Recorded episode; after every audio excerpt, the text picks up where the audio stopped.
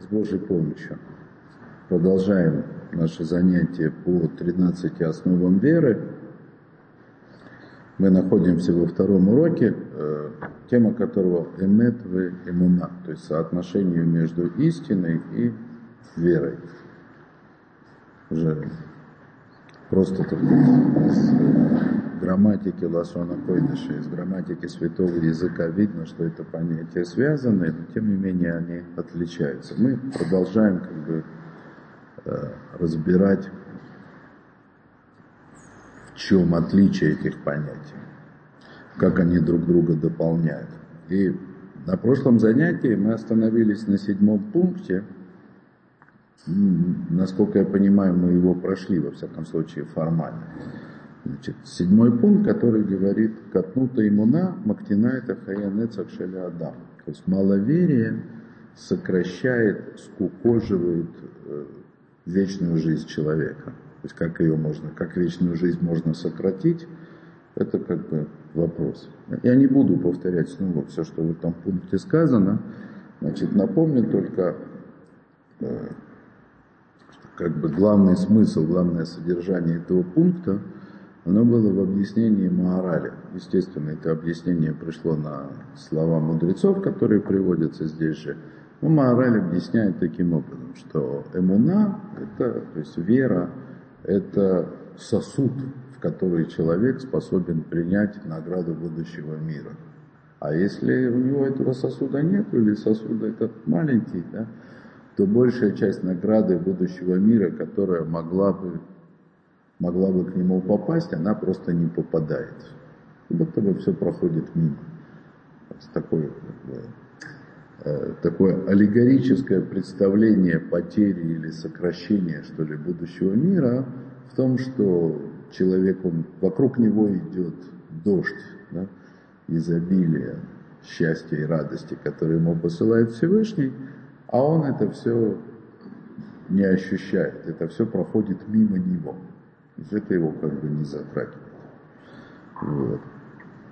И, конечно, по-хорошему, э, по-хорошему нужно было бы разобраться вообще с этой аллегорией мудрецов, которая очень распространена в Кабале, сосуд. Вот так, так говорят мудрецы, у человека нет сосуда для того, чтобы принять свет, влияние, изобилие, все, которое посылает ему Всевышний. И это проходит мимо него. Я не знаю, то есть у меня нет пока ощущения, что я вот могу на самом деле как объяснить эту аллегорию сосуда, чтобы мне самому хотя бы это было понятно. Но аналогия, простая аналогия, она тут понятна, есть простая аналогия. Вот, к примеру, есть человек, который понимает музыку. И когда он сложную музыку. И когда он находится на концерте этой музыки, то для него это Звучит. удовольствие. Да. А для человека, который этой музыки не понимает, то для него это пытка, китайская пытка. Да? Вот. В лучшем случае. Да.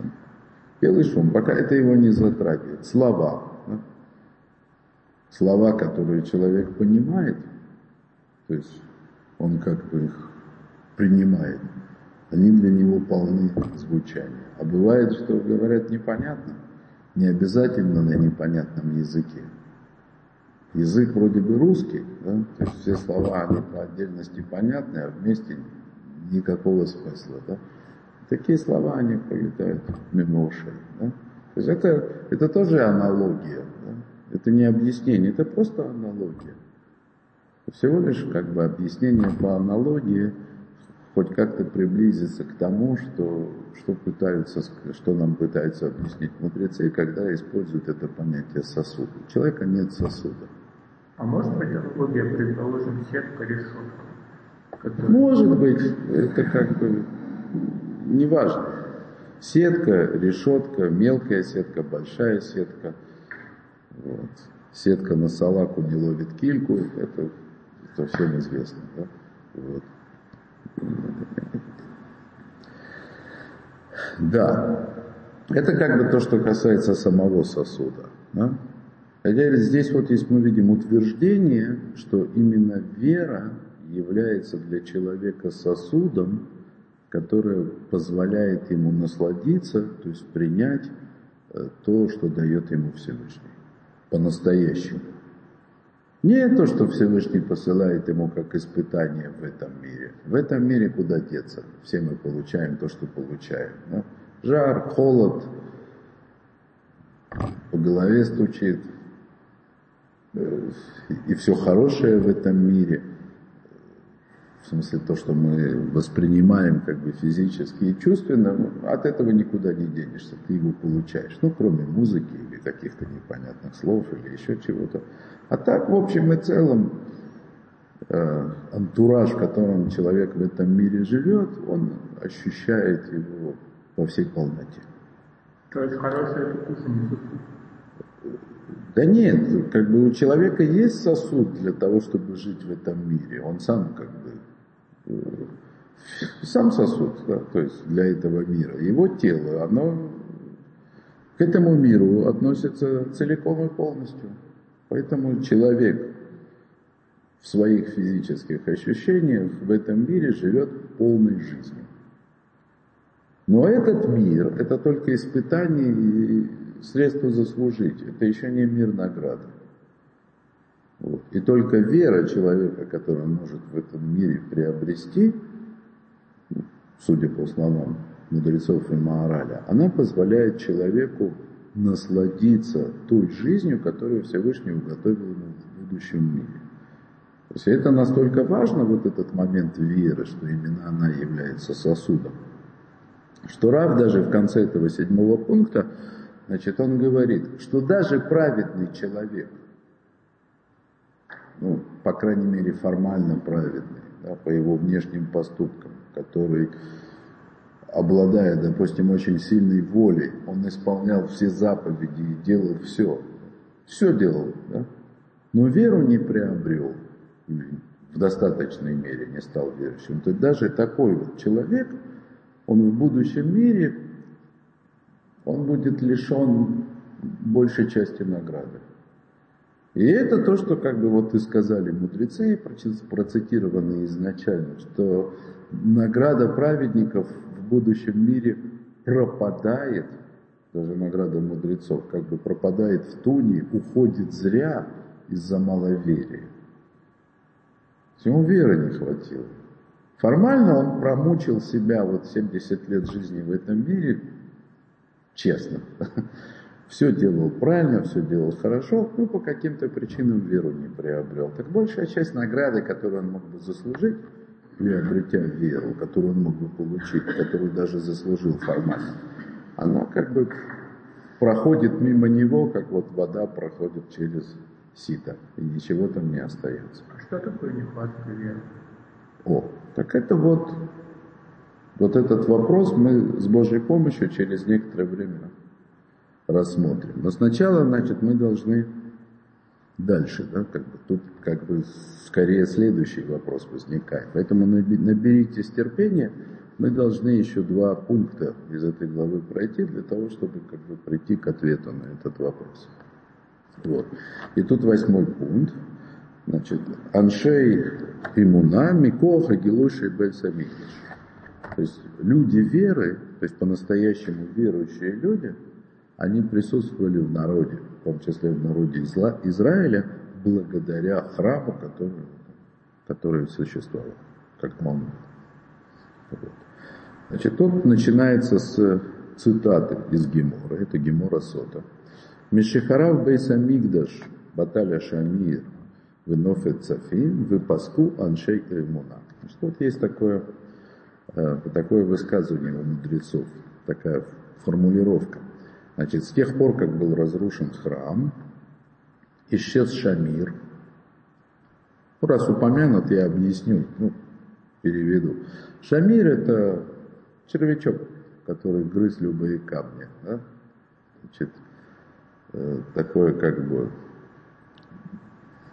полумистическое средство, назовем, с помощью которых царь Шламо обрабатывал камни для того, чтобы построить храм.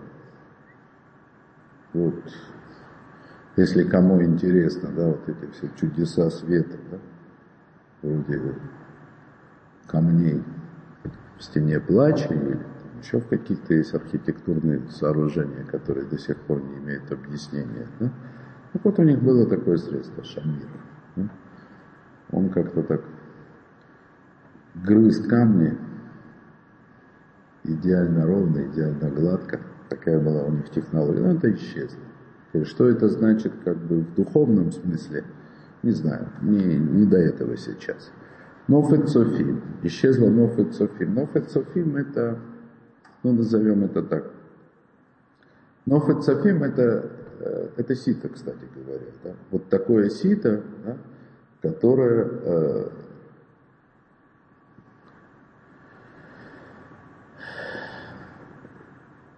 точнее нет, Нофет это сито, но нофет цафим это имеется в виду мука, мука, э, которая через мелкое сито не проходила. То есть вот была такая пшеница, что когда из нее мололи муку, она становилась жирная, маслянистая. И она не проходила через обычное, как мы сегодня пользуемся ситом для просеивания муки. Вот, допустим, кто знает тхина, да? когда сумсум размалывают, получается не мука, а каша, потому что содержит в себе там какие-то жиры. Да? Так вот, пшеница во время храма, она была такая, что она была жирная. Сейчас такой нет. То есть в смысле исчезла, как бы вот настоящий хлеб пропал. Видимо, поэтому сегодня люди жалуются, что хлеб совсем не тот, что был раньше, и вообще он вредно есть человеку хлеб, есть такое мнение. Вот это вот исчезла настоящая пшеница. И э, мы видим, как бы, в стихах, есть мудрецах, что хлеб, он называется часто хелев, то есть буквально как жир, да, то есть тук, переводят это как там тук земли, жир, то есть вот хлеб он был такой. Да, но нас интересует э, следующее. Выпаску аншей имуна. И исчезли люди веры. То есть вот если дословно переводить, кто исчез, исчезли люди веры.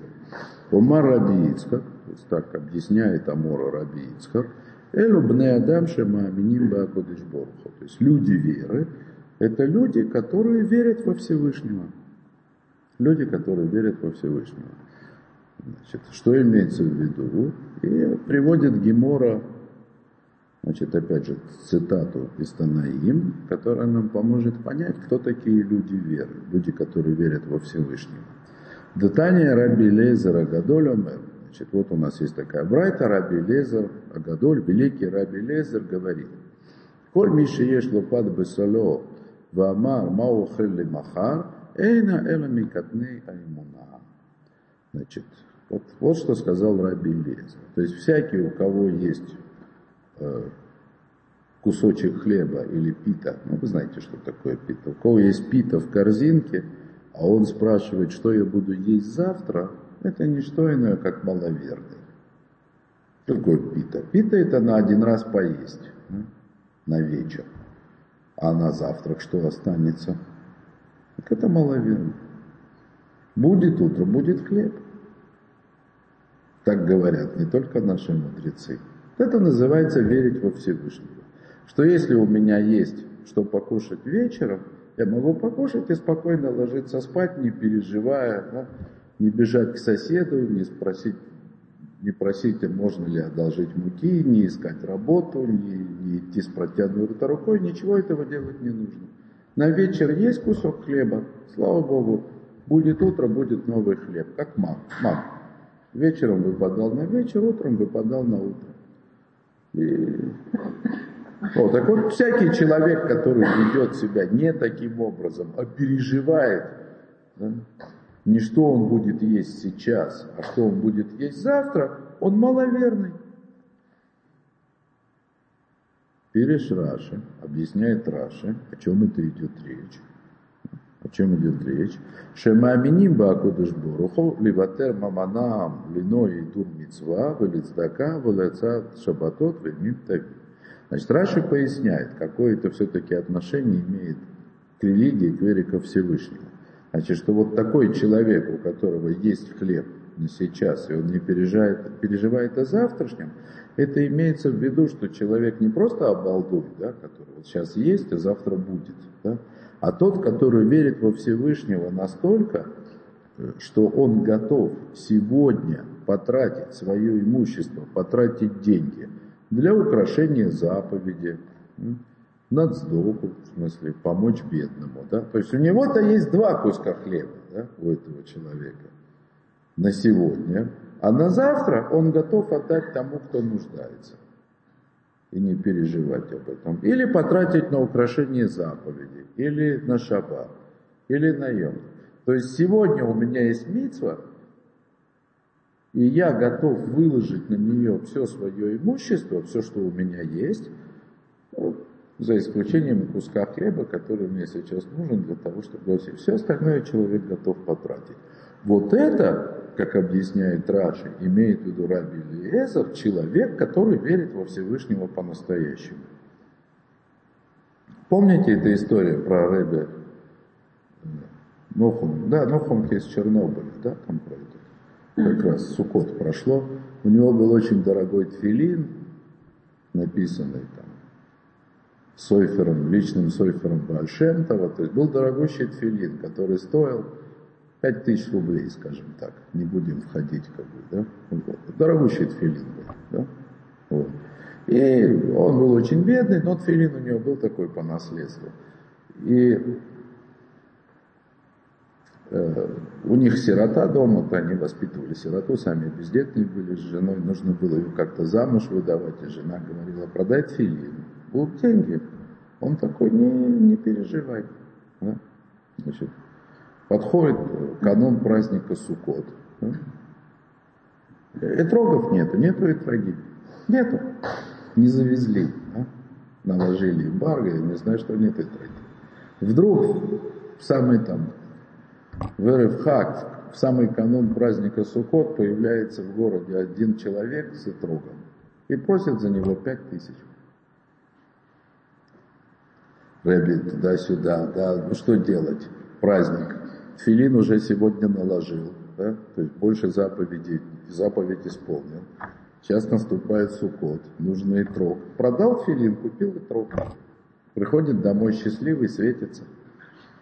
Значит, ну, а эта история с Этрогим, она как бы всем известна, всем понятна. Тут продавец Этрога тоже шуму наделал в местечке, да. Жена такая видит, он с Этрогом пришел довольный, такой счастливый, и говорит, откуда у тебя итрог? Так, филин продал. Ты что, говорит, идиот, да? Идиот, что ли, да? Замуж выдать сироту, да, у тебя, значит, филин продать ты не можешь, потому что у него заповедь, да, исполнять филин. А вот на этот итрог, да, который вот апельсин вот этот, да, который вот сейчас, вот завтра мецва, да, а, и она взяла этот и трог, и так, и все. И нет и трога, да. Вот ни тфилина, ни свадьбы, ни трога тебе не будет, да. Вот Майса заканчивается тем, что, значит, Рэбе Нохум, он такой, тфилина у меня нет. И трога у меня тоже нет. Так что же у меня теперь симхасьемтов не будет, да, что ж мне теперь не радоваться, да, так буду хотя бы радоваться, да, вот.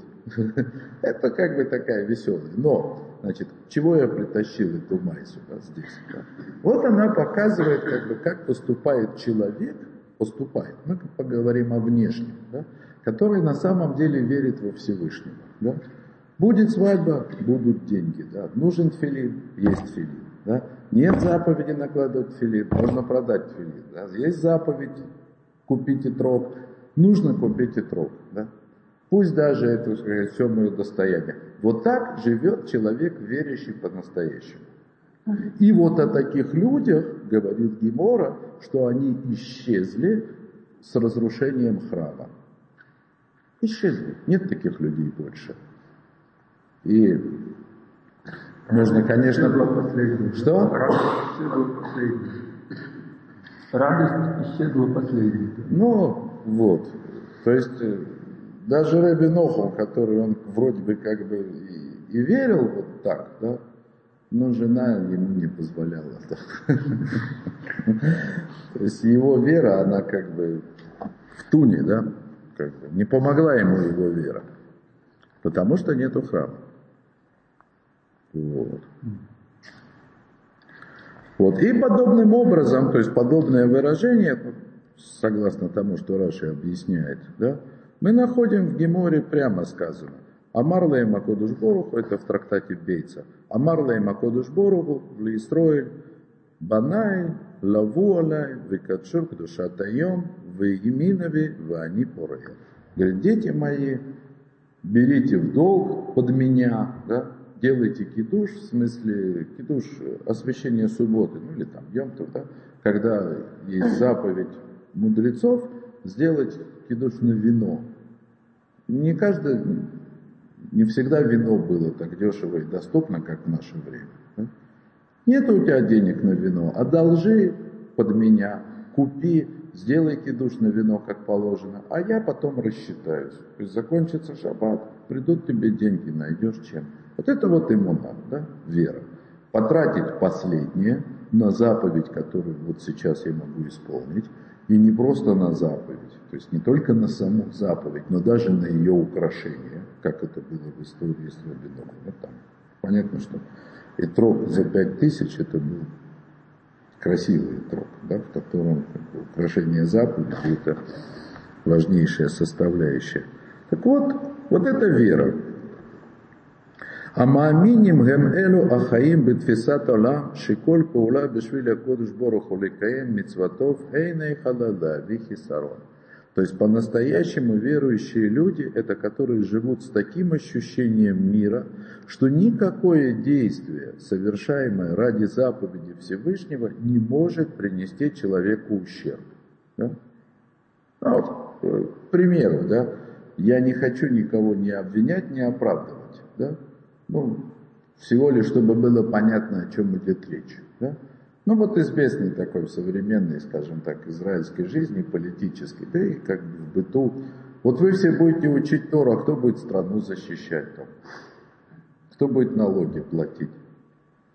Рябой на шилойну. Правильный ответ, да? Рябой на шилойну. Да? Как Раби Шимон бар говорит, да? что когда Израиль исполняет волю Всевышнего, да, то вся работа исполняется руками других. Сами придут и все дадут. Так сказал Раби Шимон бар Йохай. Да? Раби Шмай говорит не так, известный спор, известный значит, спор в трактате Брахот. Да, Раби Шмай говорит, нет, человек должен жить вот как нужно жить в этом мире, сеять, когда нужно сеять, пахать, когда нужно пахать, собирать урожай, когда нужно собирать урожай, а все остальное в свободное от этого времени. Да? То есть Раби Шимон бар Йохай, он призывает к тому, да, чтобы полагаться на Всевышнего без оглядки.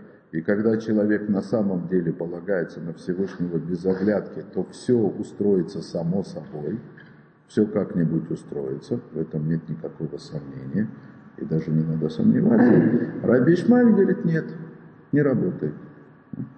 Гемора говорит, то есть это был спор Танаим, Гемора говорит так, что многие делали, как Раби Шимон Бараюхай, и ничего у них не вышло.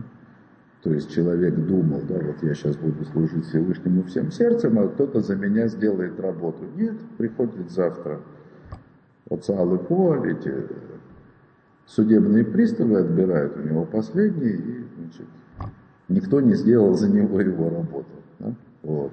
А многие делали, как говорил Раби Ишмаэль, то есть многие поступали, как учил Раби Ишмаэль, то есть вели себя в этой жизни аккуратно, размеренно, э, заботились о парносе, и у них получилось. Не имеется в виду получилось парноса, понятно, что получится, да? В смысле пропитания, а получилось служить Всевышнему. Они в этом тоже достигли чего-то. Понятно, да? Значит, многие, которые пытались сделать как Раби Шимон, не получили ни того, ни другого. Не получилось у них ни парносы за чужой счет, да, ни собственного возвышения. А вот многие, которые делали как Раби Ишмаэль, у них получилось и то, и другое. И пропитание они свое заработали честным трудом, и духовно выросли. Все у них получилось. Вот. Но, правда, Гемора это не просто так, да, э, точнее не Гемора, а, скажем так, более поздние комментаторы, они как бы обращают внимание на то, что Гемора сказала, многие делали, как Раби Шимон, и не получилось. То есть многие не могут. Но не многие могут. А многим, то есть большинству людей, им приходится жить, как говорит Раби Ишмаэль. То есть честно как бы отдавать дань, дань этому миру сатану, настолько, насколько это на самом деле необходимо, а уже свободное от этого время, да, значит, заниматься своим духовным ростом, служением Всевышнему. И это у большинства получается только так, и именно так. Но ведь и Весь этот спор Раби Шимона, Раби Шимона бар и Раби Ишмаиля, он проходил после разрушения храма. То есть это ситуация после разрушения храма. То есть Раби Ишмаиль поставил обратно? Да не Раби Ишмаиль, а... Ну, Гимара. Да. Что не надо. Даже раньше, конечно. Мы сейчас увидим. То есть эта ограда, она была поставлена раньше. Да? То есть после того, как был разрушен храм, значит, мудрецы постановили, не постановили как бы, а открыли то, что называется, да, это не постановление, это объяснение того, что происходит, объяснение ситуации, что сейчас ты не можешь жить так, как будто бы храм еще существует.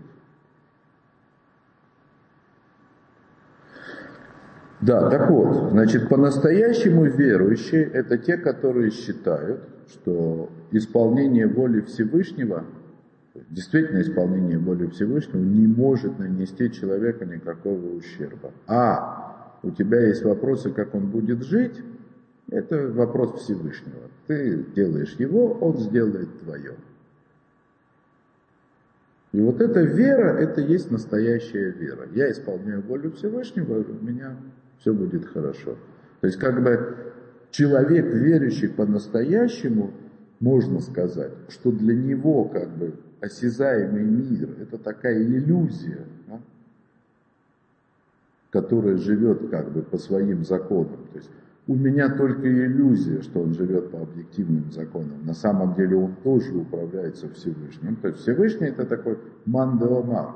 Всевышний это такой же фактор в этом мире, как минимум, как и вся осязаемая реальность. Я не знаю, как он сделает, но я точно знаю, что он сделает. То есть для человека, верующего по-настоящему, присутствие Всевышнего в этом мире зримо.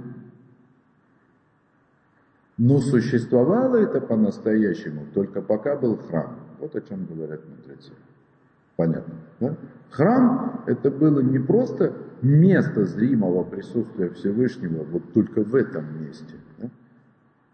Присутствие храма в этом мире делало возможным зримого присутствия Всевышнего везде. Такого состояния нет. Да, совершенно верно. Но на самом деле так же и есть, да, как храм это ведь продолжение Мигдаш, да, то есть продолжение Мешкана, переносного святилища. Да? ну, как бы, по крайней мере, так сказать, по части комментаторов, вся история возникновения переносного святилища, э, это есть продолжение э, греха Тельца. Да? Когда, значит, маловерные сказали, Маше нет, пропало все, да, кто ж нас теперь поведет? Да? Вот они загрешили, сделали себе Тельца. И потом после этого Всевышний дает им заповедь строительства святилища, которое бы они везде могли носить с собой, то есть чтобы присутствие Всевышнего среди них было зримым всегда. То есть мешкам является как бы уже неким отступлением от той реальности, которая была до этого. Э, ну да, вот по этому мнению, да, связывает. А есть другое мнение, которое считает, что изначально это нужно было сделать, это все равно должно было присутствовать.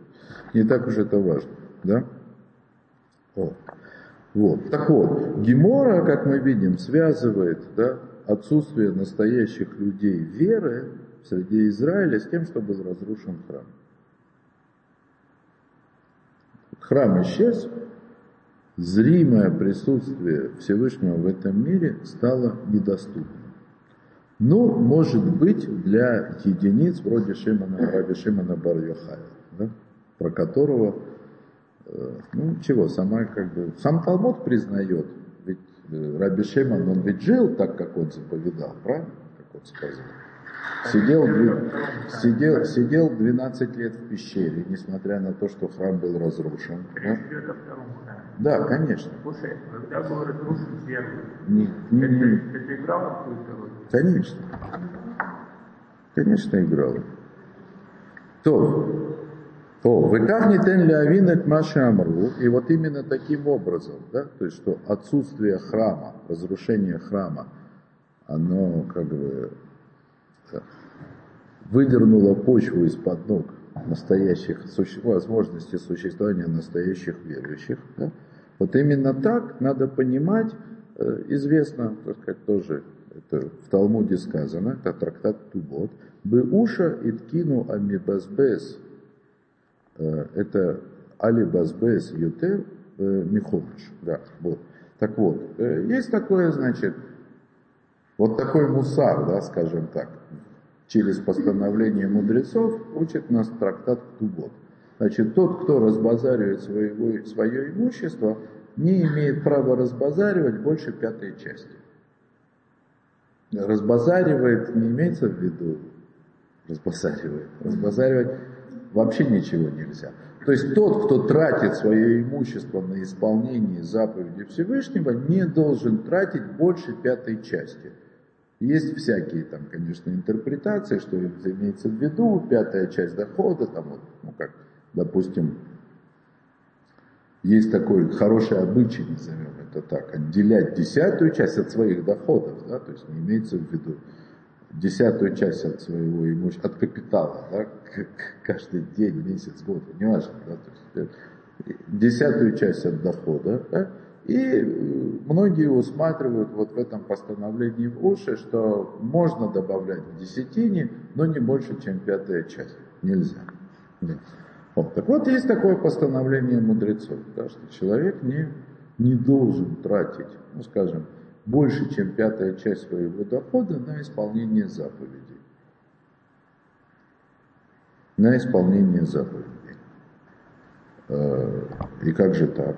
Постановление в уши, оно как бы противоречит объяснению, кто такие настоящие верующие. То есть как бы постановление мудрецов в уши запрещает человеку быть, ну казалось бы, да, по-настоящему истинно верующим во Всевышнего. Как это понять? А вот так и понять, что Уша – это то место, куда изгнан Санедрин после разрушения храма. Храм был разрушен, а место Санедрина было подле храма, да? то есть практически в храме. И вот когда Титус разрушил Иерусалим, разрушил храм, куда перебрался Санедрин? В Ушу. И там они постановили, что поскольку храм разрушен, то есть человек не имеет права тратить больше пятой части своего дохода на исполнение заповедей. А Уша это что? Город такой. То есть явность? И неважно географией сейчас не будем заниматься. Место, куда перебрались сразу после разрушения.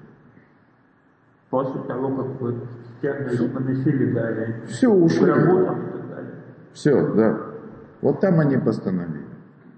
Там они постановили. И что это значит? Что даже если человек скажет, что я буду верить во Всевышнего, потрачу все, и пусть он мне заплатит, что будет с ним? Будет то же самое, что с большинством, которые пытались следовать Раби Шимону бар Да? Если ты скажешь, что я вот такой верующий во Всевышнего, ты лжец. Вот что сказали мудрецы в уши. Да? Нету больше таких верующих И не надо делать вид, что ты такой. В это смысл постановления. То есть человек, который это превышает, в нем подозревается расчет. Не знаю, расчет, глупость, да, правильно, это не настоящая вера во Всевышнего, да, это, я не знаю, с чем это можно сравнить. Есть же больные люди, которые все время хотят выиграть в казино, в лотерею, еще кто-то, все раз... они все равно верят, что они выиграют. Это болезнь такая, да. Он, он потратил уже все свои деньги несколько раз, да, и уже и чужие, и все, что можно, да, он все еще верит, что он выиграет, да, это что, вера? Нет, это не вера, да. Это болезненное состояние человека, это разновидность лени, разновидность жадности такой, да. Я хочу разбогатеть, не прикладывая к этому никаких азарт, правильно. А он должен был тогда потратить пятую часть от стоимости тфилина, мог потратить только пятую часть. Не, ну это вы сейчас спрашиваете про законы, я не хочу, да. Не надо было ему тфилин продавать, да. Ну, по-простому, да. Не надо было ему тфилин продавать. Тфилин есть, и слава Богу, да. Это уже хорошо, да. Он еще понадобится, еще будут дни, да. Окей, понятно, можно было себе представить продажу тфилин для того, чтобы выдать замуж сироту. Это, это понятно, да? Но продать и купить и трог, Это майса про предельную ну, так уже как это самое. Раз уж ты продал тфилин, чтобы купить и трог, ну так радуйся теперь без того и без другого, да? То есть если ты такой праведный, ну, грубо говоря, да?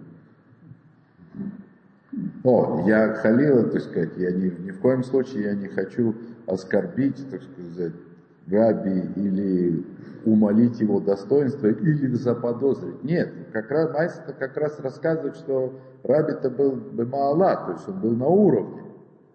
Он был как немногие, как Раби Шима.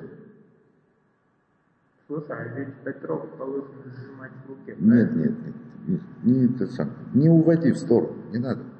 Он же Не надо. Он же исполнил это заповедь, ты же его принес. Нет, Это еще праздник не наступил. Опять же, надо Ива там, все. Он не исполнил заповедь. И не он его это сжал там, а жена.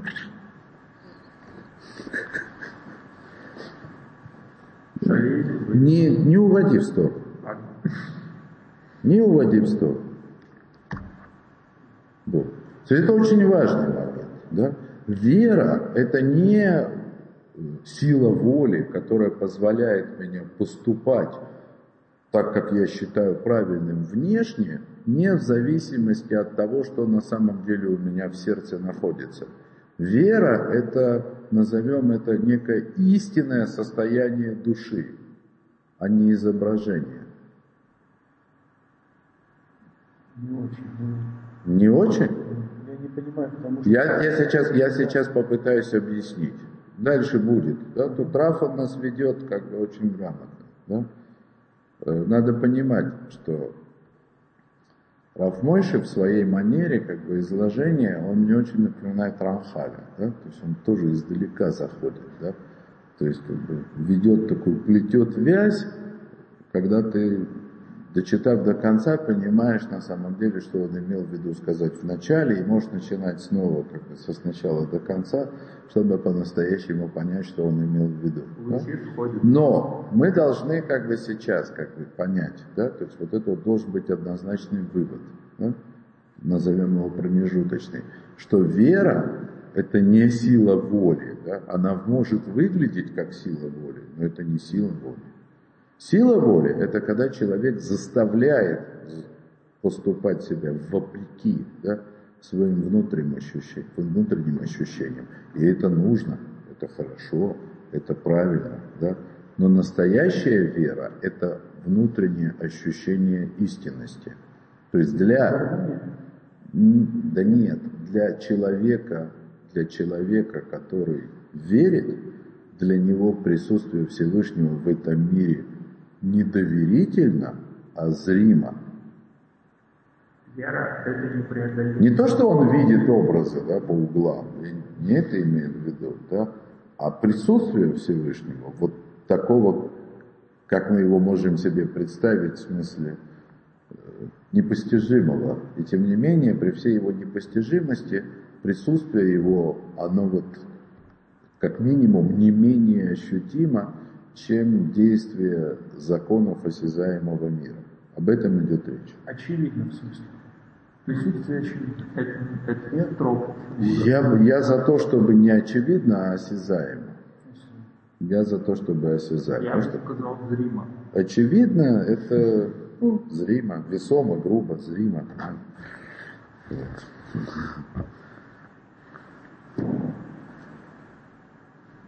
Хочешь реально.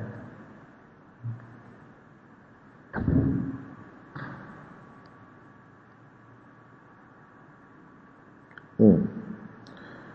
Да, так вот, Оша это куда место, куда был изгнан Санедрин после разрушения Иерусалима. Тут в скобочках, как сказано, миявно ли Уша. То есть сначала в явно, пока еще был Иерусалим в осаде, а из явны в Ушу. Значит, видимо, после разрушения из явно ушли в Ушу. А есть как-то? Я без понятия.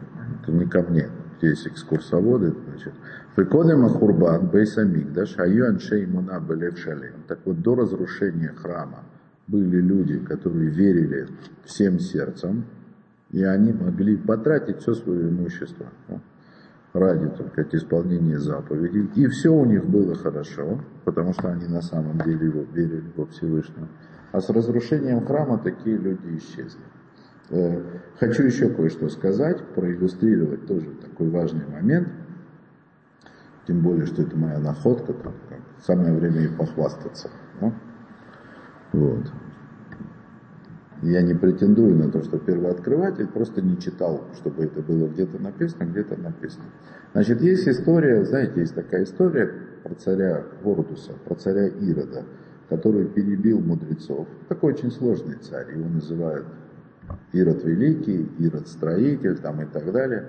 И с одной стороны, а с другой стороны, его имя нарицательным стало для, ну, скажем, это не в нашей мифологии, окей. Но сам Талмуд говорит о том, что царь это был совсем неоднозначный. Потому что он начал свое правление с того, что он пришел к власти, перебив священников из рода Хашманаим, начал свое правление с того, фактически, что перебил всех мудрецов. Но потом в какой-то момент его настигло нечто вроде так сказать, раскаяния, мук совести там, или что-то. Он оставил одного мудреца, самого доброго среди всех, Рабибова Бенбута, которого он не убил, но ослепил, оставил для того, чтобы спрашивать у него совета. И Значит, в общем, в какой-то момент он понял, что он перегнул да, с уничтожением мудрецов. И он пришел к Раби Бову Бенбута, значит, устроил ему экзамен, как это в стиле этих всех правителей да, шизофренических. Да, вот. Проверил, что он не держит на него никакого зла, значит, убедился в том, что он неправильно поступил, и спросил, как же теперь быть. Все, нет, Тора нет. То есть традиция передачи Тора от Маше Рабейну Иродом была прервана. Нет мудрецов. И он спрашивает, а что теперь делать? Жив, э, мертвых из могилы не поднять, заменить их неким. Институт изучения иудаизма нет смысла, да, то есть нет. Когда нет традиции, нет традиции. Раби Бова Бенбута сказал ему, построй отремонтируй, не точнее, перестрой храм. Потому что храм, второй храм, как он был построен, значит, выходцами из, из Вавилона, вернувшимися из Галута, был такой маленький. Да? А Ирод построил его роскошным. Великолепное здание. Причем он это сделал, как Гемора рассказывает, Бемасерот Нефиш, то есть вопреки воле Рима. Да? Рим уже тогда обладал достаточной властью, и всем было понятно, что Рим не позволит этот храм перестраивать, было очевидно, да. Вот. И Раби Бова, он сказал, значит, э, он сказал, Ордусу дал, дал такой совет, да, посылай в Рим этих посланников, да, значит, и сам начинай перестраивать храм. Да? Год уйдет на то, чтобы твои, твоя делегация дошла до Рима, Год уйдет на то, пока там они через всю эту бюрократию дойдут, значит, наконец до того, чтобы задать свой вопрос. Год на обратный путь, и за это время ты все закончишь. Да? Вот. И через, значит, Ордус так и поступил, и через три года, значит, он получил из Рима такой ответ. Если старый не разрушил, то не разрушай. Е... Старый храм имеется в виду. Если старый разрушил, но новый не построил, то уже не строй. Да? Если ты старый разрушил и новый построил, да, то ты, значит, лицемерный мерзавец, да, который, значит, да, обманул как бы, да, верховную власть вот такой вот хитростью. Вот такой ответ он получил. То есть это, э, э, то есть Вордус, при том, что он начал свое царство как злодей, да, значит, он проявил себя в этом царстве, скажем так, в конце концов, как э, твердый, крепкий правитель, который как бы способен сделать то, что необходимо. Вот такая вот история. Да? Три года у Гордуса пришло, значит, пришло на строительство храма. И Тосфот там делает подсчеты. Тосфот там делает подсчеты, да, то есть ему интересно знать, когда это происходило, там что-то такое. Да. И он как бы походе говорит, известно, что Илель пришел, значит, там за сто лет, Илель пришел в Иерусалим за сто лет до разрушения храма, да, вот. Ну и, короче говоря, так сказать, и Тосфот там как бы походя высчитывает, что значит вся эта история с Раби Бобом бен Бутой произошла за три года до прихода Гилеля в Иерусалим. То есть Тосфот сообщает, что величайший мудрец Гилель да, пришел в Иерусалим в тот самый год, когда Ордус перестроил храм. Гилель – это человек, который жил в Вавилоне, ну, там он как бы получал свое начальное образование, и он пришел в Иерусалим для того, чтобы изучать Тору, да? И это, э, ну, мы же знаем, да, что вся, как бы, ну, вся Мишна, да, вся устная Тора, которая там через Раби Акива и его учеников собрана, да, то есть Раби Акива и его ученики это как линза, да, которая, так сказать, сконцентрировала да, свет, который весь исходил из дома учения Илеля. Да?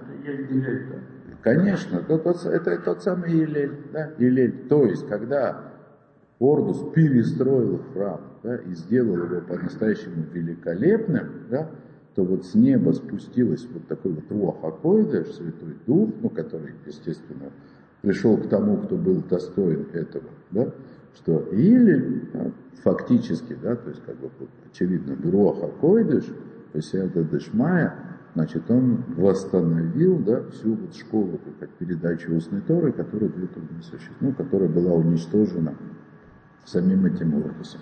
Все это обновление Байсамигдаша, совершенное Ордусом, оно обновило по-настоящему Тору в народе Израиля. А сама уже был? Э, да, был, но то есть это была вот эта строгая... Да, но это же понятно, что, что Гилель без Шама и Шама и без Гилеля, они... Без Гилеля не был Шама, и бы не был бы Шамой. Пусть без Шама Гилель бы не был Гилелем, да? Но Гилель появился тогда, когда был построен. Все-таки Гилель главный. Главное же Хесед, да? То есть главное же добро. Вот. То есть, как мы, мы видим, что Гемора намекает, точнее, по намеку Тосфоста, да, то есть это как бы Гемора. Ну, Гемора прямо говорит, я извиняюсь. Орду спросил Раби Бова Бенбута, что делать, когда прервалась традиция? Строить храм. А Тосфот доказывает, что вот оно к чему привело строительство храма, что появился Гилель. Почему мы сидим, пошли храм строить? Ну, дело вот в чем, что Ордус он не строил храм, он его перестраивал. Да? Храм-то был построен. То есть он расширял да? Ну, да, да, да, да, да. То есть он, это было все-таки не строительство с нуля. Да? Вот. Это передача И опять же ему кто сказал? Ему Раби Бова Бетбута сказал. Где Раби Бова Бетбута? Нет Раби Бова Бетбута добавить сейчас быстрее. Но гастарбайтер. У нас сейчас и трех лет-то нет, да? и трех, у нас и трех дней нет. Ну, окей, не будем сейчас входить, да. Э, не будем сейчас входить в строительство храма, но мы видим, что есть связь между присутствием храма и присутствием божественной мудрости. Да? Ну, здесь, конечно, сказано о вере. Да? То есть только храм. Да? Вот. А потом, соответственно, он был разрушен, да? То, что Ирод достроил, тоже там. Ну, конечно, все было, конечно, все было разрушено, да, и вот поднимись на Аразаитим, на Масличную гору, посмотри, нет храма, да, там с Масличной горы видно, что место есть, а храма нет. Какая правда мне? Не перенос... Там, там старый храм. Нет. Ахар Шехарав Бейсамикдаш, однако после того, как был разрушен храм, Рауха Хомим Литакен Шами Базбейс Луи Базбейс Ютер Михомыш, то есть увидели мудрецы, что нужно сделать постановление, что тот, кто тратит, не, не может тратить больше пятой части, да, Шекен паула казот яхоль ласот ракмиши маамин беймет, поскольку подобные вещи может делать только тот, кто верит по правде, Велока масса хицани, а это не просто такое внешнее действие, что я как бы вроде бы верю. Да? То есть это вера, это некое истинное, внутреннее, глубинное состояние души, которое можно сымитировать, но это не будет верой. Это не будет наличием веры. У Микиванши посконь шеемуна, а поскольку, сказать, исчезли настоящие люди веры, Ваю бнеадам шемшиху бангага зой клапехуц. Но остались люди, которые пытались это имитировать, да, наружу. И у них, естественно, ничего не вышло, да, поскольку с разрушением храма истинная вера исчезла, да, было необходимо принять это постановление. Тогда, как Раф объясняет, а для нас то, что это постановление записано в Талмуде, это предупреждение. Да?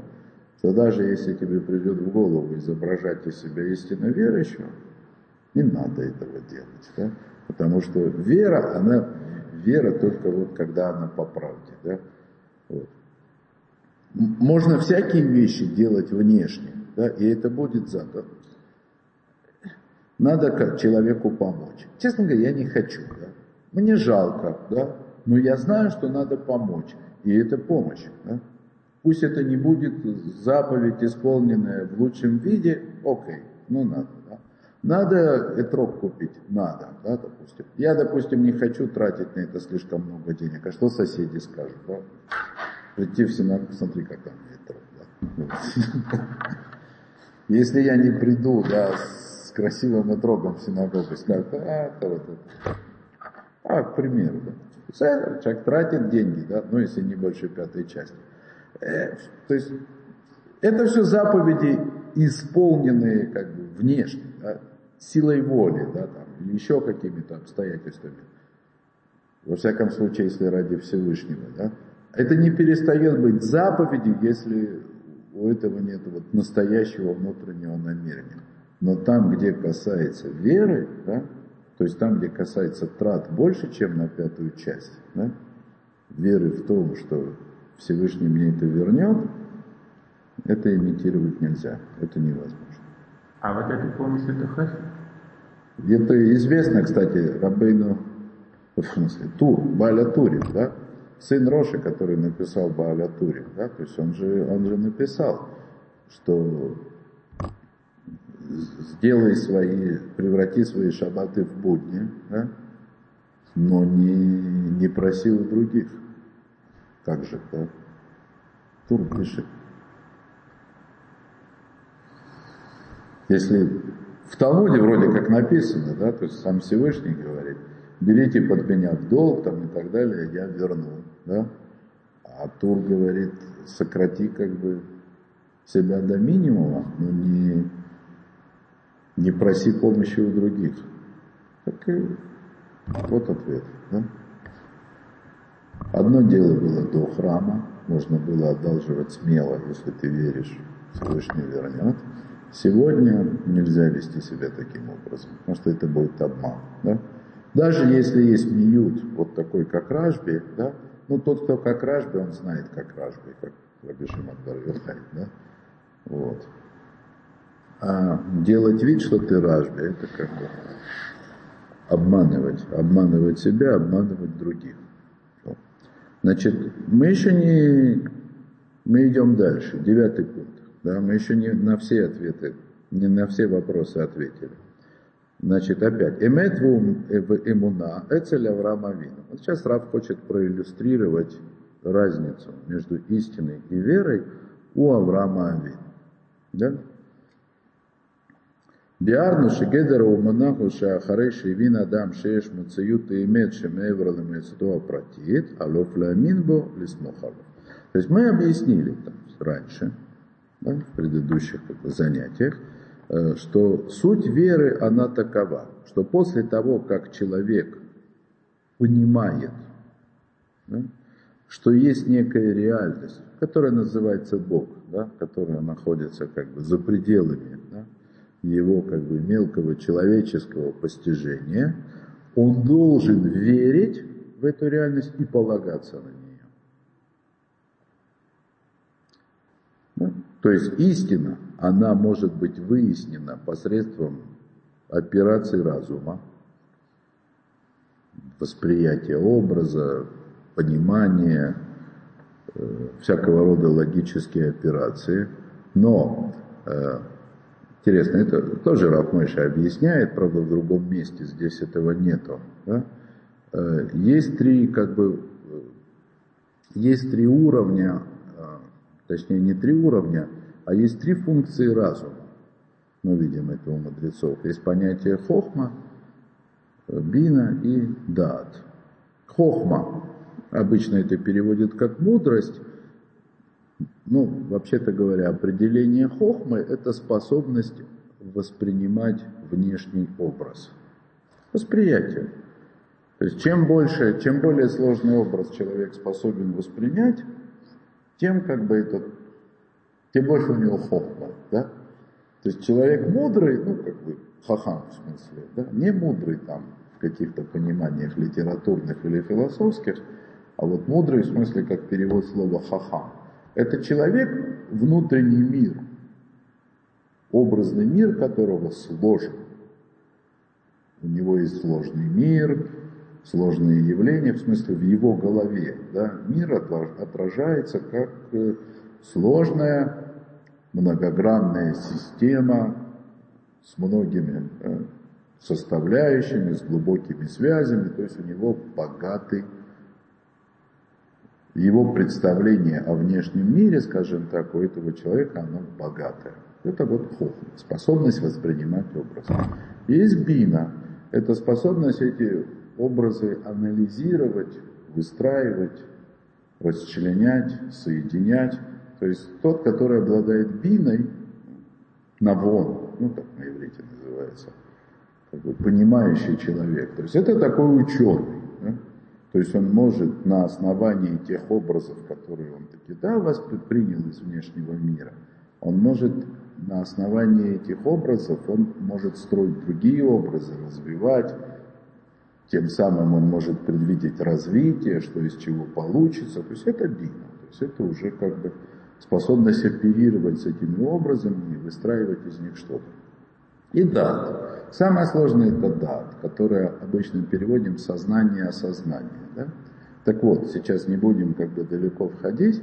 То есть Рав вот в том месте, где он объясняет разницу между этими вещами, да, он очень, очень красиво да, очень красиво значит, обращает наше внимание вот на что. Да? Что в принципе, так сказать, вот такое понятие, как хохма, в смысле способность воспринимать образ, ну, или бина, способность этим образом оперировать, она для самого человека, для его сознания, она существует исключительно в его сознании. То есть и хохма, и бина, они существуют только в голове этого человека. О, конечно.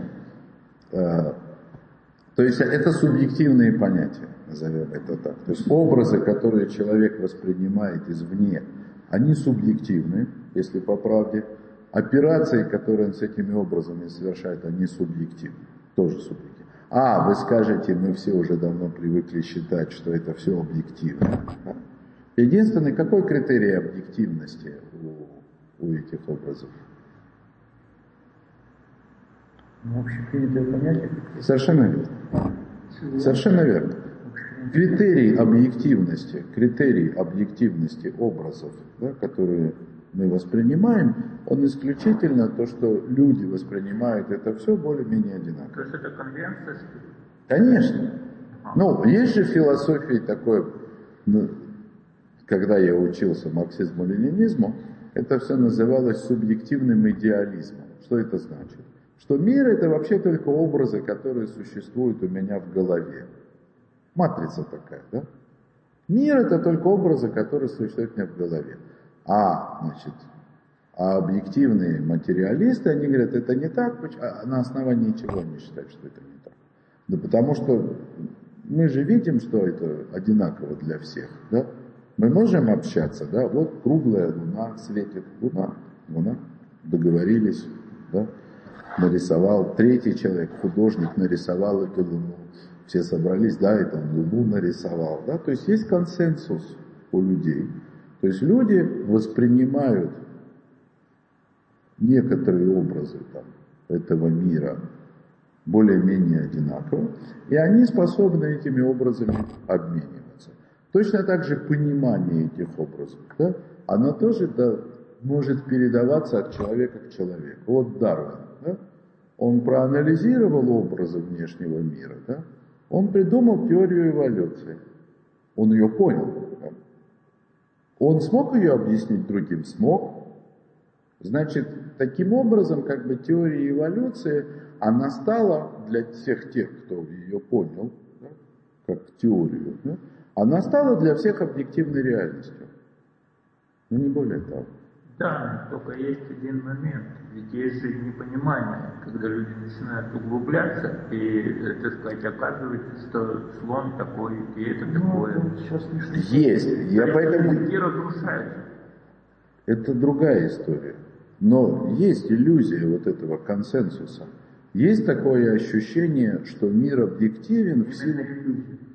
Да, я так и говорю. Но она есть. Она есть. Она есть. Сегодня большинство людей убеждено, что мы живем в объективной реальности, и наше восприятие объективной реальности тоже объективно. Почему? Потому что мы можем обмениваться мнениями по поводу этой реальности с другими людьми, и большей частью по основным вопросам наши мнения совпадают. Об этом речь. Понятно? До одного момента, пока мы что-то начинаем делать. Миш, ну давай ты почитаешь лекцию потом, хорошо? Дай же мне хоть мысль закончить, да? Вот. То есть, в принципе, и восприятие образа, да, и его аналитика этого образа, она на самом деле субъективна. Да? Доказательства, да? а это не, не оказывает никакого влияния на поведение человека. Никакого. То есть может оказывать, а может и не оказывать. Да? То есть человек может вполне там, значит, понять какую-то вещь, постичь ее, разобраться с этим, да, плюнуть, выйти и Полез на дерево. Совершенно верно. Ничего, да? И вот только третий уровень осознания, да, вот то, что называется осознанным, да, это превращает образы или там следствие из них для человека в объективную реальность настоящую. Осознание, да, вот этот вот процесс осознания, да, оно тоже может быть ложным. Да? Ну, тоже может быть ложным. А сознание, оно делает для человека нечто реальное. Пусть это как бы возникло только в его разуме, но когда это осознанно, скажем так, если мы будем искать место сознания в человеческом образе, да, то полушария мозга правое и левое, они будут играть роль хохмы и бины, а сознание это мозжечок. То есть там, где да, Э, там, где импульсы мозга превращаются в конкретные импульсы на действие. Да? То есть то, что проходит через мозжечок, то для этого человека существует реально. Неважно, это выдумано или нет, но для него это реальность. Понятно? Хотя это может быть иллюзией, да, допустим, вот собака Павлова, да? В чем ее как бы была фишка, да? Что она решила, что есть связь между зажиганием лампочки и кормлением. И когда загоралась лампочка, у нее появлялась физиологическая реакция. Это, конечно, не вера, это животное, да? Но это, это иллюстрация. Это иллюстрация. Понятно? Да? То есть связь между вот этим зрительным образом загоревшей лампочкой и едой, она для собаки настолько реальна, что у нее появляется выделение этого. О, вот это, вот это можно каким-то образом да, уподобить вере. Да? Когда человек осознает, вот именно это называется осознает, да, что Бог, его влияние и управление миром, это не некая абстракция, да? пусть даже она, сто, вот то как математика, да, я могу поупражняться в математике, научиться решать там синус и косинус или еще что-то, да? Но для меня это абстракция. А между ними да, существует более прочная связь. Возможно. То, да, так вот. Вот это вера, да? Так мы объясняли, да? Еще раз объяснили что вера это значит не просто признавать истину, согласиться, что это истина, сказать доказано, да? а вера это когда эта истина, она становится для меня настолько же реальной, как минимум, как и физические ощущения от этого мира. В самом деле даже сильнее, ну хотя бы так. באמונה אדם יכול לחבר את עצמו אלו ולתפוס ולהבין שהמציאות היא כפי שהוא יסברך עשה, לא כפי שהדברים נראים אצלי. То есть, когда человек верит, то есть силой веры, он может ощущать свою связь со Всевышним, да, и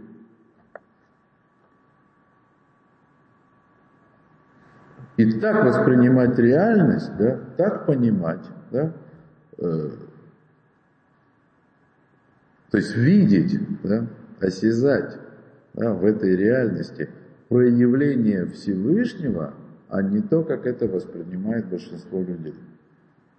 То есть человек в вере, да, для него все происходящее, когда он верит по-настоящему, это рука Всевышнего. Как будто бы осязаем.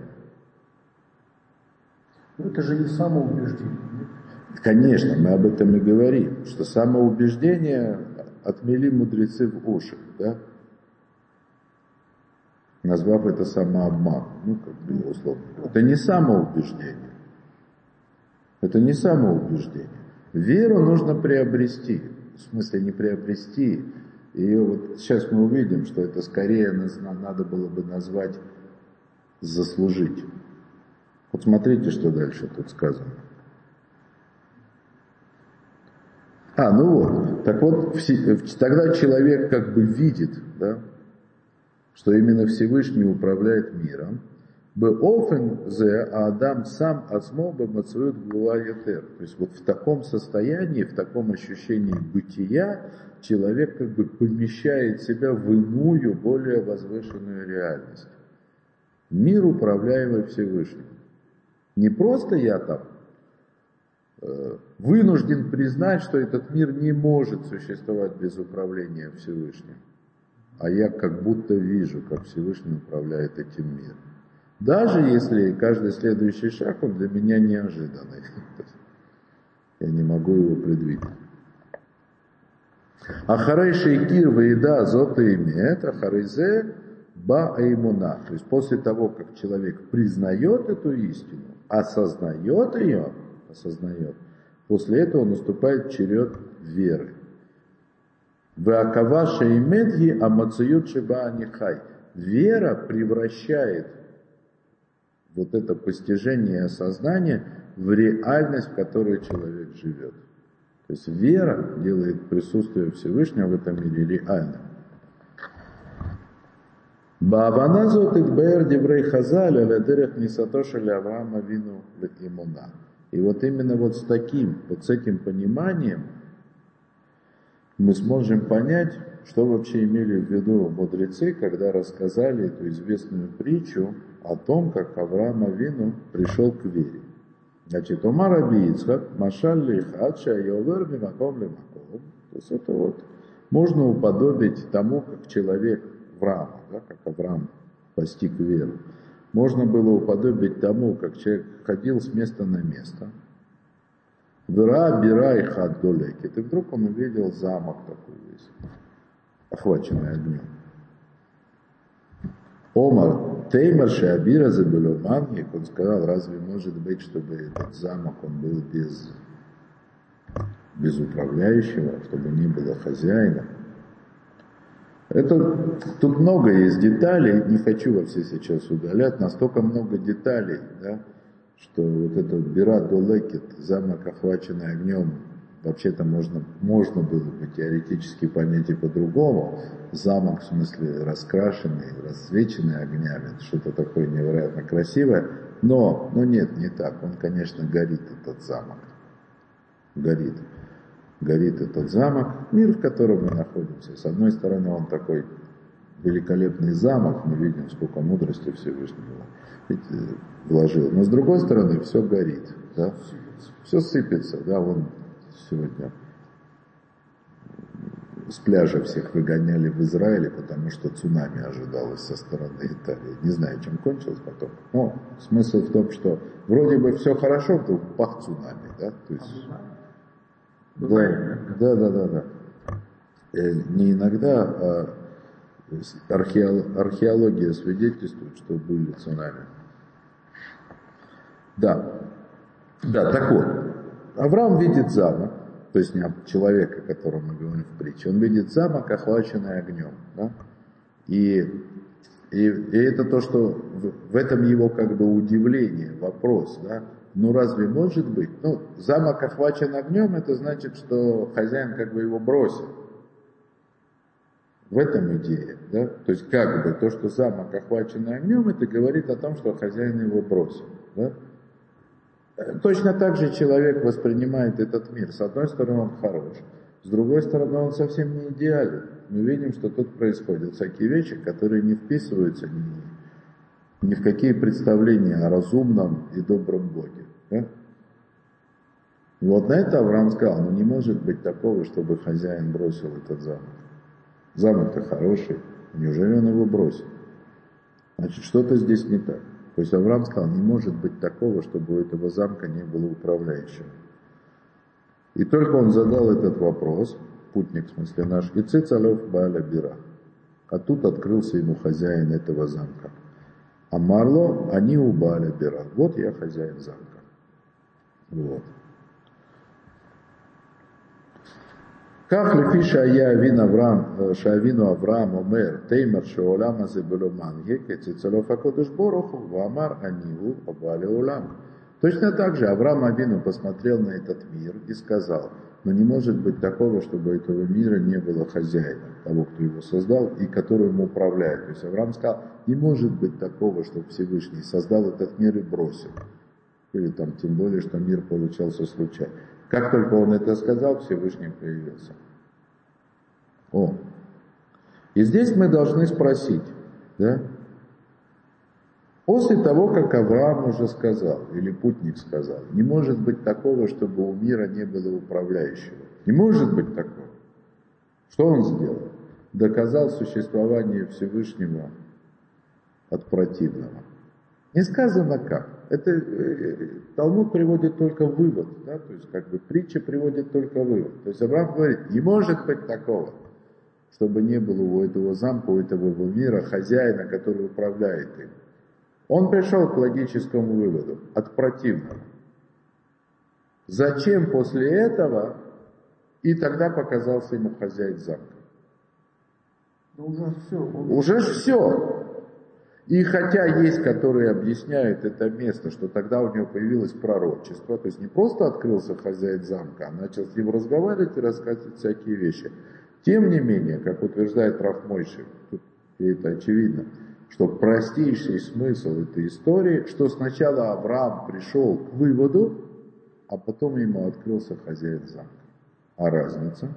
Разница между постижением истины логическими размышлениями и раскрытие этой истины в осязаемом виде. То есть настоящая вера – это подарок от Всевышнего, когда человек заслуживает ее всеми силами. Вот именно поэтому мы находим в Рабейну Бхай. Каждый человек, он должен да, стремиться к тому, чтобы доказать себе, что есть в этом мире Бог – и он единственный правитель.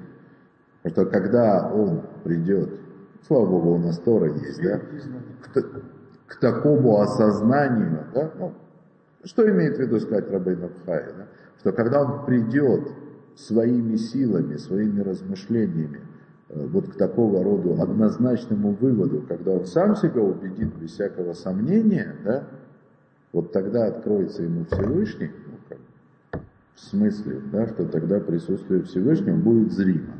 Может быть, этого недостаточно, да, как бы, может быть, есть более сложные пути.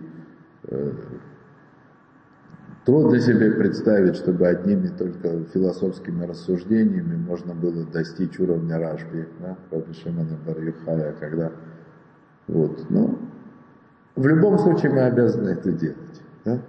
Во всяком случае, это сказано про Авраама. Да? То есть из-за того, что он изучал этот мир да, внимательно и пришел к однозначному выводу, что не может быть такого, чтобы в этом мире не было хозяина, хозяин ему открылся. То есть для Авраама он поверил во Всевышнего.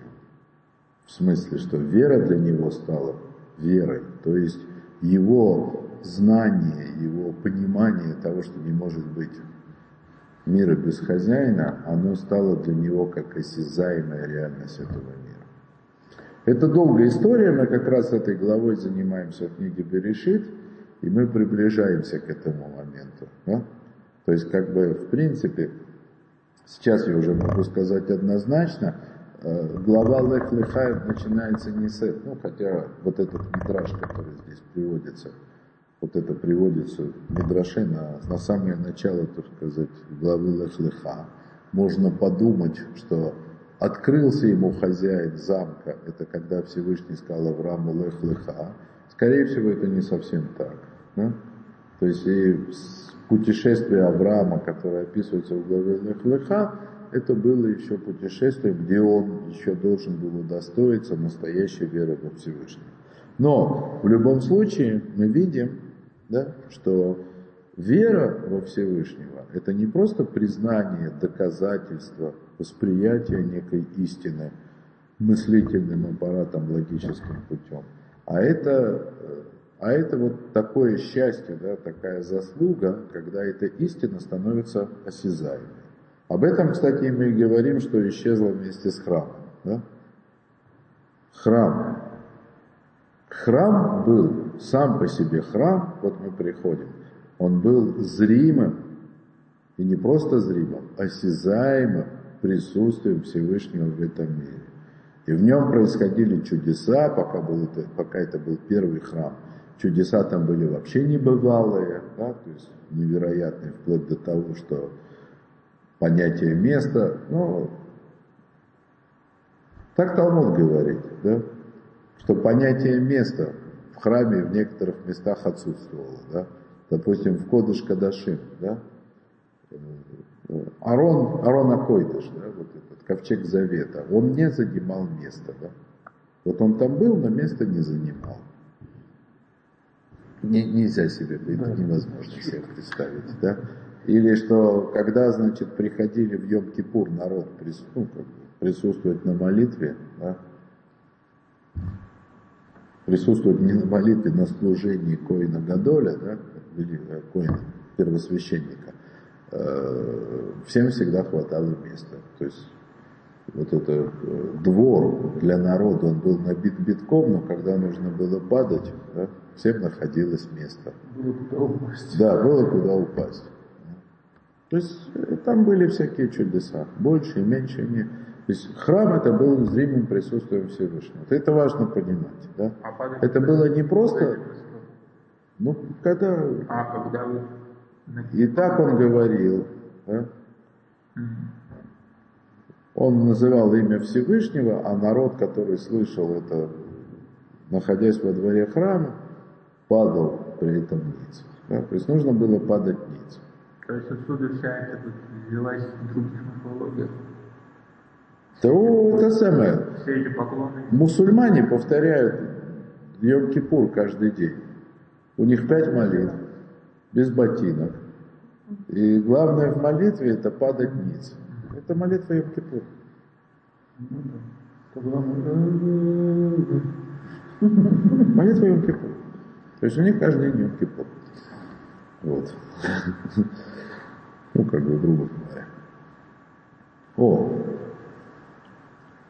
То есть вот, да? То есть мы как бы приходим к тому, да, что вера это то, что делает... Вера это то, что логически обоснованное, понятое присутствие Всевышнего, необходимость присутствия Всевышнего в этом мире, она становится для человека осязаемой. Вот это вера. И это то, что исчезло с разрушением храма. То есть человек не, не признает, что вот мне сказали, и я верю тем, кто мне сказал, что все, что в этом мире происходит, это рука Всевышнего. Более того, я понимаю, а, что это не может быть иначе. Вот как мне кажется, да? Вот сегодня я понимаю, что не может быть иначе. Я уверен про себя, что я понимаю. Иначе быть не может. Все это, это рука Всевышнего. Но я ее не осязаю. Пример. Я же злюсь, обижаюсь, расстраиваюсь. Злился бы я на, на руку Всевышнего. Да просто недоволен, чем-то недоволен. Не, да просто недоволен. Вот я несчастлив. Не всегда, нет. Я большей частью, слава Богу, да. Э, Ну, бывает нехорошо, да. Грустно, ничего из рук, все, да. А если я на глазах у Всевышнего? Если бы я осязал это, да? Или, что случается гораздо чаще, да? Ленив в исполнении заповедей, да? Вот мог бы встать в 6 утра, вчера, допустим, я не встал, поспал до 8. Да? А если бы вот человек в 6 утра приоткрывает глаз, и вдруг до него, так сказать, сразу вспоминает, что Всевышний над ним стоит и смотрит на него. Какой поспать? Вскочил бы как подорванный. И побежал служить Всевышнему. Мы не живем в этой реальности.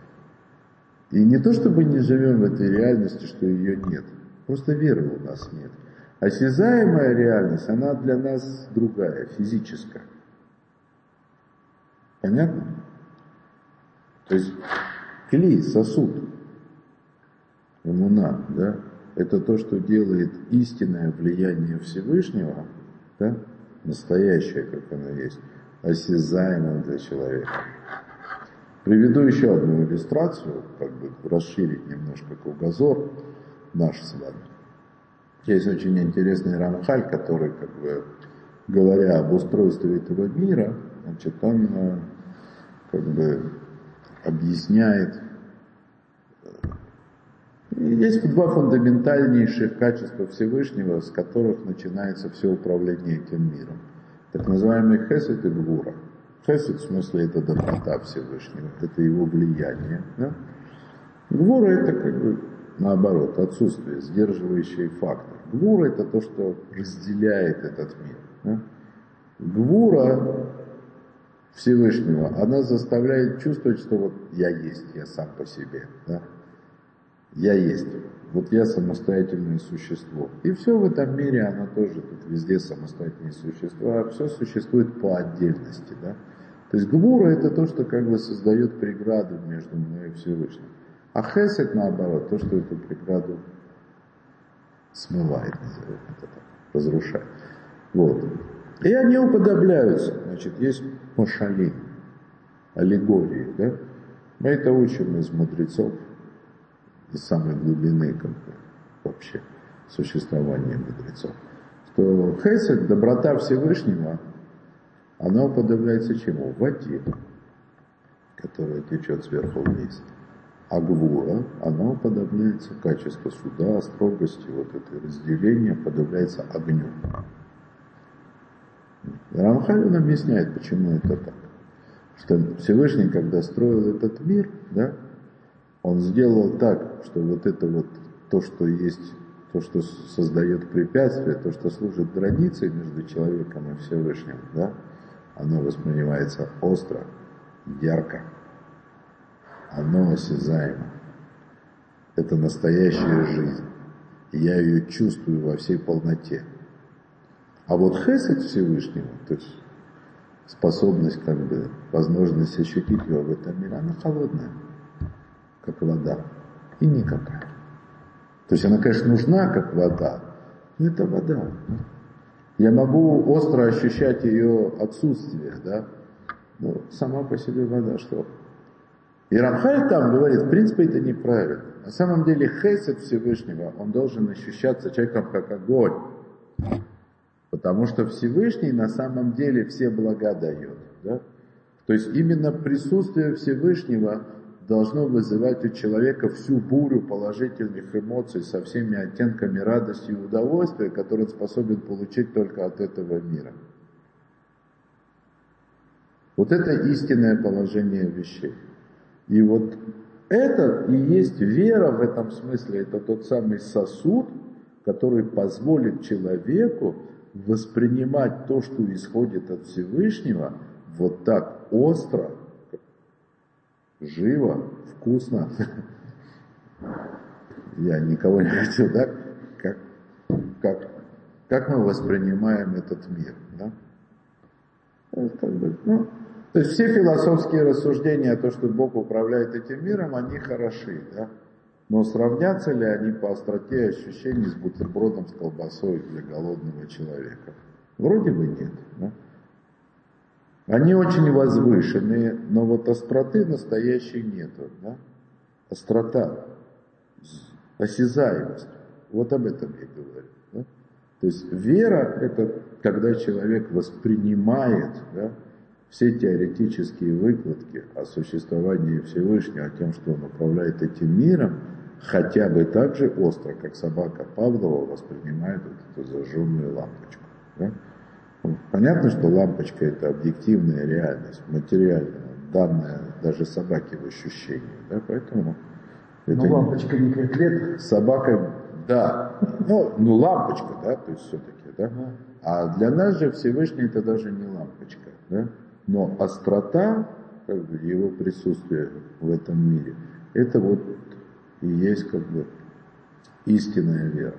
То, спасибо за внимание. Давайте на этом остановимся. Смотрите.